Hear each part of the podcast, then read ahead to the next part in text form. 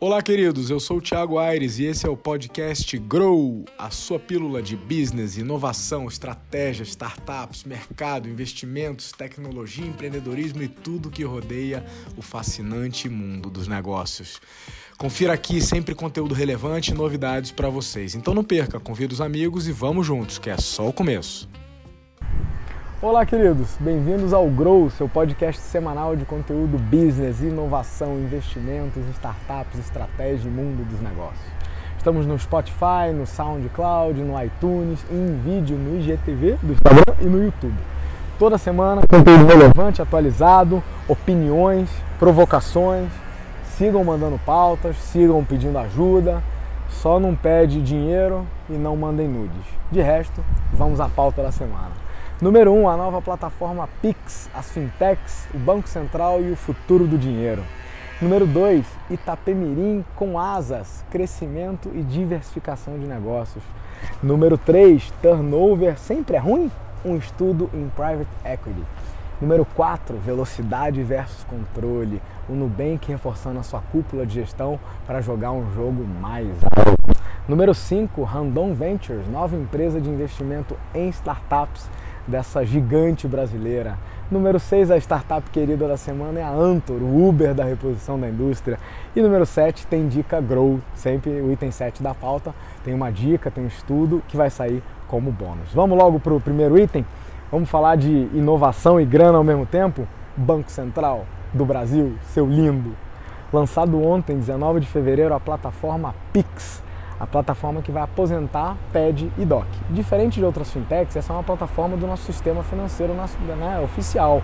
Uma plataforma de pagamentos que, além de processar as transações quase que em tempo real, em até 10 segundos, vai funcionar 24 horas por dia, todos os dias, querido.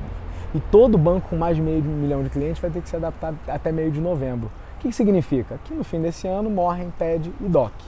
O futuro do dinheiro, muita gente me pergunta. Eu não sou especialista, então vou arriscar só um palpite. Dinheiro vai ser cada vez menos papel, cada vez mais dado, cada vez mais informação, mais bit, mais sinal digital trafegante. E todo lugar que a gente trafega mensagens e bits, a gente vai poder trafegar dinheiro. E quanto menos atrito na troca de mãos, mais fluidez da economia. Dino, mas eu já uso o PicPay. Cara, além das features tradicionais, como transferir dinheiro direto de uma pessoa para outra, para mim, a beleza da Pix é a integração com o sistema financeiro oficial e os players que estão pendurados nele. Então, ó, golaço do nosso Banco Central. Parabéns. Item número 2, Itapemirim, crescimento e diversificação, de rodas a asas. A famosa Itapemirim, empresa de transporte de passageiros rodoviário lá do Espírito Santo, lá de Cachoeiro Itapemirim, né, acaba de receber um aporte bilionário para literalmente alçar voos mais altos. A tradicional operadora de linhas de ônibus está expandindo as suas operações para o segmento de linhas aéreas e promete incomodar. Os caras já querem voar voo regional em 2021, cara, ano que vem. Com larga experiência né, no transporte de passageiros e muito cuidado com o usuário, a ideia é brigar com as low cost, com Gol, com Azul. Será que vai incomodar? Cara, a Gol recentemente teve recorde de receita, mas o lucro encolheu para baixo de 400 milhões. Isso é sinal de que o mercado de low cost é suado, é cada vez mais competitivo e agora, com esse aportezinho lindo de um pouco mais de 2 bilhões de reais, é, com B de bolinha, como diria o Ciro Gomes, é, que eles receberam lá dos Emirados Árabes Unidos de um fundo, essa briga vai ficar boa. Eles não divulgaram qual fundo aportou, mas como lá só tem dois fundos soberanos operando, a gente já vai saber já já. Curiosidade, essa é a terceira vez que a Itapemirim tenta é, virar companhia aérea. Lá em 90 ela chegou a operar alguns voos regionais de carga. Em 2017 ela comprou a Passaredo, mas o negócio foi cancelado. Meu ponto aqui não é falar de aviação não, galera, é falar de diversificação de negócio. O que a Temerim fez, o que todo mundo está fazendo, você pode fazer. O, o, conceito de core business, não sei se está morrendo, mas está no mínimo mudando. As suas capacidades e competências organizacionais, muito provavelmente, te dão, te permitem oferecer outras coisas para resolver os mesmos ou outros problemas dos mesmos ou outros clientes. Então, uma expansão da tua proposta de valor numa carteira de produtos mais ampla, mais diversificada. Essa diversificação de atividades que tem sinergia com a operação atual, a expansão de segmento e a redefinição do que é core business são estratégias que podem levar o teu negócio para o next level. Então, minha pergunta para você é a seguinte: e aí, meu camarada, você vai, você vai construir o um negócio que amanhã vai matar o seu negócio atual ou você vai esperar o mercado e a concorrência fazerem isso. Joia? Então fica aí a provocação. Item número 3 da pauta, delícia, quebrando clichês. Turnover nem sempre é ruim. A gente acostumou a associar turnover alto com problemas. Turnover é aquela oxigena, renovação da base de funcionários. Né? Então, normalmente, turnover alto quer dizer baixo engajamento, problemas de cultura. Pode ser, mas nem sempre. Essa vida de investimento em negócios, principalmente em negócio de originação, é um prato cheio para estudar turnover, porque é um segmento que é human capital intensive, né? ele precisa muito de capital humano.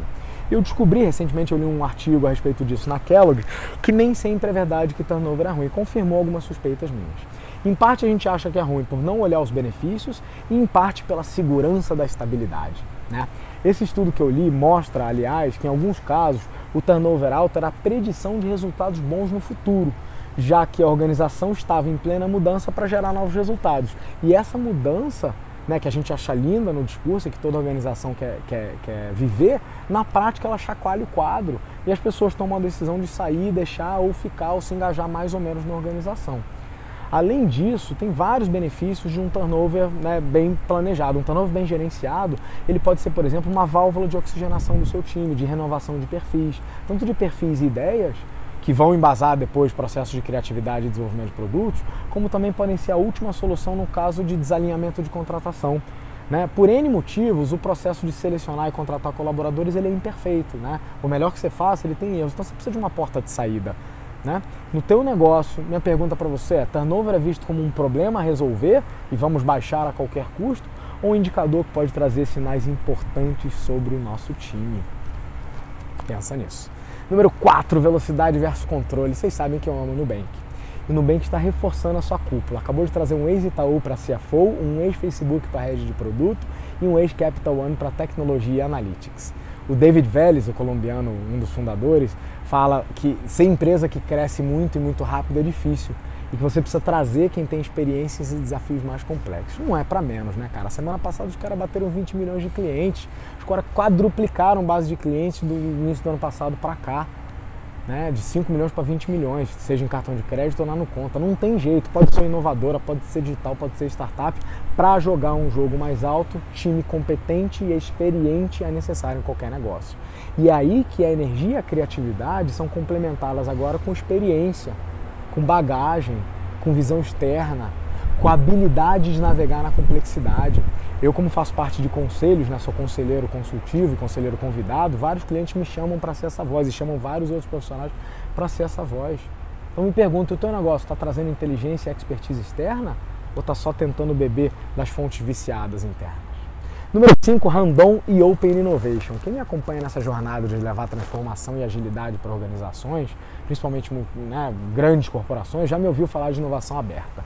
Esse é um conceito amplo que inclui diferentes maneiras de fazer um sistema de inovação que interaja com players externos, né, fora do, do, do, do, das barreiras da empresa. Então, Hackathon é uma atividade ligada ao Open Innovation, incubação e tem o Corporate Venture Capital, investimento corporativo em novos negócios, né, investimento em negócios promissores.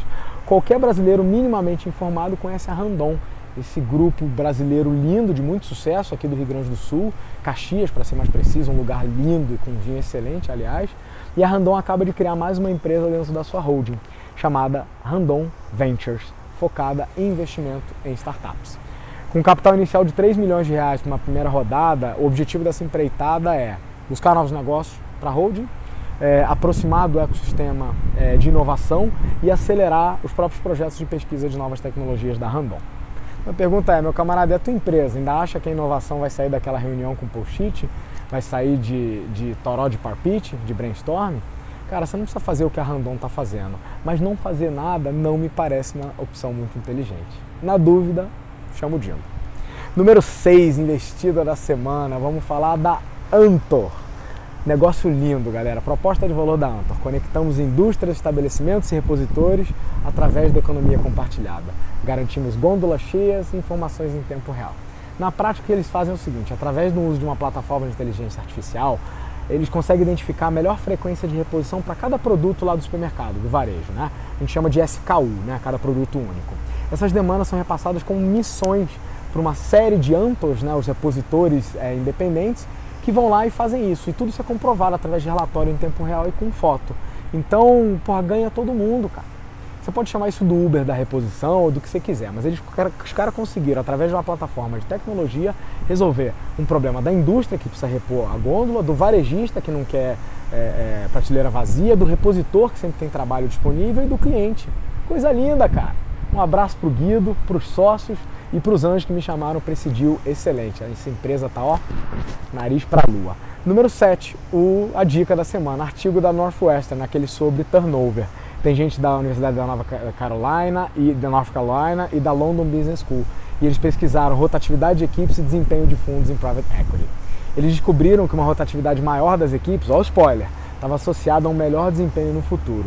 E se a rotatividade aconteceu após o início de um fundo ou se a equipe estava planejando e levantando recursos para o próximo fundo. Então, quem quiser, a gente vai soltar como bônus, né? É, esse bônus inclui o link para esse estudo é, e também um breve vídeo meu aí sobre turnover e quando que ele pode ser bom para o seu negócio. Tá beleza? Galera, é, é isso por hoje, é isso por essa semana e até a próxima. Grow!